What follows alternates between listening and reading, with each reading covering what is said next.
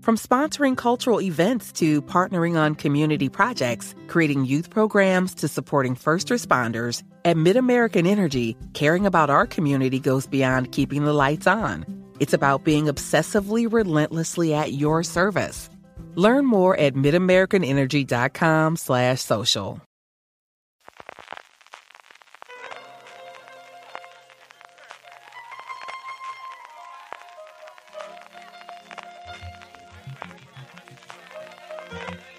Estás escuchando Fuera de Series con CJ Navas. Bienvenidos a Streaming, el programa diario de Fuera de Series en el que un servidor CJ Navas te trae las principales noticias, trailers, estrenos y muchas cosas más del mundo de las series de televisión. Edición del lunes 14 de noviembre, ya estamos prácticamente a mitad de mes. Antes de que vayamos con el contenido, permíteme recordarte que para estas próximas compras de Black Friday, de Navidades, de Reyes, si tienes pensado comprar en Amazon y lo haces desde amazon.fueradeseries.com, a ti te costará lo mismo y a nosotros nos estarás ayudando. Cualquier compra que hagas, simplemente entrar desde amazon.fueradeseries.com. Y arrancamos con una nueva adaptación de película que se convierte en serie. Buenas noches y buena suerte, la película que en su momento, en el 2005, no solo protagonizó George Clooney, sino que también fue responsable del guion y de la dirección, va a tener una adaptación en forma de miniserie de seis episodios para AMC que contará con el apoyo de Clooney, pero que fundamentalmente será responsabilidad de Jonathan Glazer, que trabajó recientemente en Better Call Saul y en Succession. Así que algo de serie moderna, desde luego que este buen hombre ha estado haciendo. El propio Glazer decía que no quería hacer una adaptación directa de la película, sino que, como gran admirador de la misma, quería expandir el mundo para mostrar cómo la división y la histeria de la época se filtraron en todos los aspectos de la vida diaria. Y es que recordar que la película se centraba fundamentalmente, bueno, en las presiones políticas que recibían los medios en la época, personificadas en el enfrentamiento entre uno de los principales periodistas televisivos de los momentos, Edward R. Murrow, que despedía sus programas con ese buenas noches y buena suerte del título de la película y ahora de la serie, y especialmente el senador McCarthy y su caza de brujas. Por lo que sabemos, la serie va a seguir a un personaje nuevo, a Sai Steingartner, que trabaja en el programa de Marrow, See Now, y que se ve obligado a combinar su admiración por Marrow con su propia ambición. Cuando los altos mandos de la CBS impulsan un juramento de lealtad anticomunista sobre el presentador y su personal, Sai ve la oportunidad de ascender directamente a la cima de su profesión, pero eso sí, traicionando a su mentor en el proceso. A día de hoy no sabemos nada del casting, no sabemos si Josh Clooney aparecerá, aunque sea haciendo un personaje secundario, y si es, bueno, pues parte de esta renovación que está haciendo AMC ahora que termina The Walking Dead, ahora que ha terminado Better Call Saul, y ahora que lucha por seguir siendo relevante en este mundo moderno con tantísimas plataformas de streaming. Pasando a España, HBO Max ya ha confirmado el estreno, la fecha de estreno del documental que más ganas tengo de ver este año en nuestro país. El 24 de noviembre llega La Sagrada Familia, no confundir con Sagrada Familia, sin el la delante, la serie de Manolo Caro para Netflix. Esta es La Sagrada Familia, la docuserie dirigida por David Trueba sobre el clan Puyol Ferrusola, que llevaba dos años ya en proceso y, como os digo, que se va a estrenar el próximo 24 de noviembre. Estará también en abierto, la podréis ver a las diez y media en Discovery Max, pero todos los episodios a partir de ahí estarán en la plataforma de Warner Media Discovery en nuestro país en HBO Max. Cuatro episodios de una hora, con la participación de más de medio centenar de personalidades del mundo de la política, el periodismo y la magistratura, de los cuales no han dado nombres y tampoco tenemos tráiler a día de hoy, contando pues el ascenso de Jordi Puyol y la posterior caída después de sus declaraciones en el 2014. If you look for it, every day has cause for celebration. Celebrate a friend for their promotion, baby wedding, life thing. Celebrate yourself for keeping the couch warm. It's no easy feat, especially if it's a big couch. Or maybe you just want to celebrate living in 2022 where you can get beer, wine, and spirits delivered from Drizzly in under 60 minutes without leaving said couch. So download the Drizzly app or go to drizzly.com. That's D R I Z L Y.com and get your favorite drinks delivered today. Y siguiendo con HBO, por en este caso al otro lado del Atlántico, The Sympathizer, que ya tenía un nombre propio importantísimo como es el de Robert Downey Jr. protagonizando la serie, ha sumado una decena de nuevos protagonistas, incluyendo el principal de todos, Sandra Oh.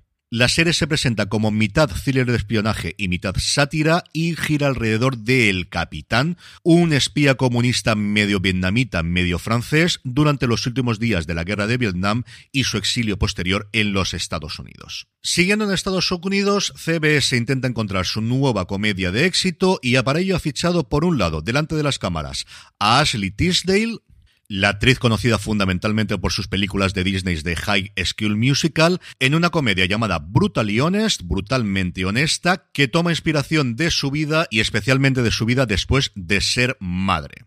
Y si importante es el fichaje de Tisdale, desde luego delante de la pantalla, no lo es menos quiénes son las creadoras. Y es que serán Sarah Haskin y Emily Happern las responsables de Book Smart, de Super Empollonas, como se llamó aquí en España. La primera película dirigida por Olivia Wilde que tan buenas críticas tuvo, a diferencia del follón que se ha montado con la segunda. Y sobre todo y fundamentalmente en televisión de Trophy Wife, que es una serie que yo creo que su título nunca le ayudó, pero que es una comedia de la que yo guardo muy buen recuerdo. De verdad que me gustó muchísimo cuando lo vi en su momento.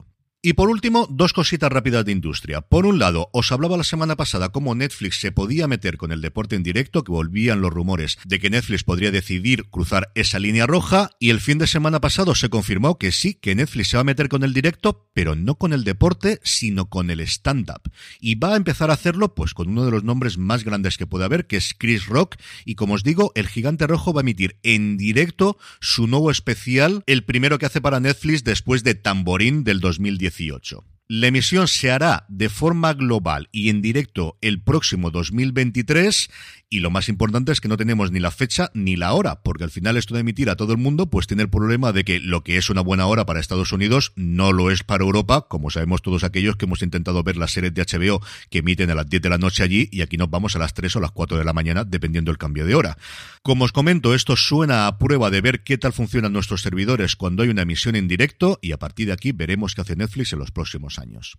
Y la otra viene de Disney y es que la Casa del Ratón también parece que va a hacer recortes. Bob Chapek, en un memorando que ha mandado para celebrar, curiosamente, el centenario del estudio, en la misma decía que vienen tiempos complicados en el que va a haber que tomar decisiones duras e inconfortables y que probablemente comporten reducciones de staff, reducciones de personal. La compañía lleva cayendo un 40% en bolsa de lo que llevamos del año, el efecto de la inflación que se les está haciendo muy muy grande y también el del tipo de cambio. 190.000 personas trabajan en Disney, es cierto que al final pensar todo lo que tienen, incluidos los parques de atracciones y los cruceros, pero vienen malos tiempos y hasta Disney tiene que hacer desde luego recortes. En el apartado de trailers, Netflix por fin nos ha permitido ver un poquito de The Witcher, el origen de la sangre. La acción nos trasladará 1200 años antes de la serie madre y narrará la creación del prototipo de brujo y los sucesos que confluyeron en el momento clave de la conjunción de las esferas cuando los mundos de los monstruos, los humanos y los elfos se fusionaron. La serie llega el próximo 25 de diciembre a Netflix.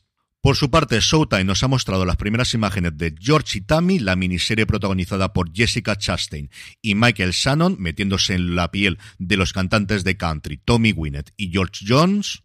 El tráiler la verdad es que no se anda con zarandajas y comienza con la grabación del Stand By Your Man, la canción más conocida desde luego de Tammy Wynette y una de las canciones country más conocida de todos los tiempos. La serie debuta en Estados Unidos el próximo 4 de diciembre. No sabemos por ahora si aquí la traerá Movistar Plus o tendremos que esperar a Sky Showtime. En el apartado de estrenos, Movistar Plus presenta Humo, una serie documental sobre avistamientos ovnis en los años 60 en España, bastante, bastante curiosa, la verdad es que me llama muchísimo la atención. Y como ya estamos haciendo las últimas semanas los lunes, os traemos también el top 10 de Just Watch. Ya sabéis esta plataforma y aplicación que os permite saber fundamentalmente dónde se puede ver cada una de las películas y series, en qué plataforma en nuestro país. Esta semana hemos tenido bastante movimiento, no grandes novedades, pero sí bastante movimiento. En el 10 se encuentra The Bear, el oso, esa maravilla que se puede ver en Movistar Plus. Hasta el 9 sube The Peripheral, la serie de Prime Video. Y en el 8 Big Bang, que sí, que ha terminado hace mucho ya, pero es que la gente la sigue viendo. Es una de esas comedias que como Friends o como la que se avecina, a la gente le alegra el día y todos los días pues ven uno o dos episodios. En el 7 se encuentra Star Wars Andor, que de verdad es lo mejor que creo que está emitiéndose actualmente en televisión. ¿Qué episodios ha marcado? Y nos quedan solamente dos. En el 6, Ricky Morty, que sigue teniendo una legión de seguidores brutal. En el quinto, La Casa del Dragón. En el 4, The White Lotus, la serie de HBO Max. Dos episodios llevan emitido, tres cuando me estéis escuchando ya el programa. Y en el podio tenemos el 3 para El Vigilante, en el 2, Desde Dentro y en el 1, The Walking Dead, ya para celebrar su despedida final después de tantos y tantos tiempos y de haber cambiado un poquito desde luego el mundo de las series de televisión.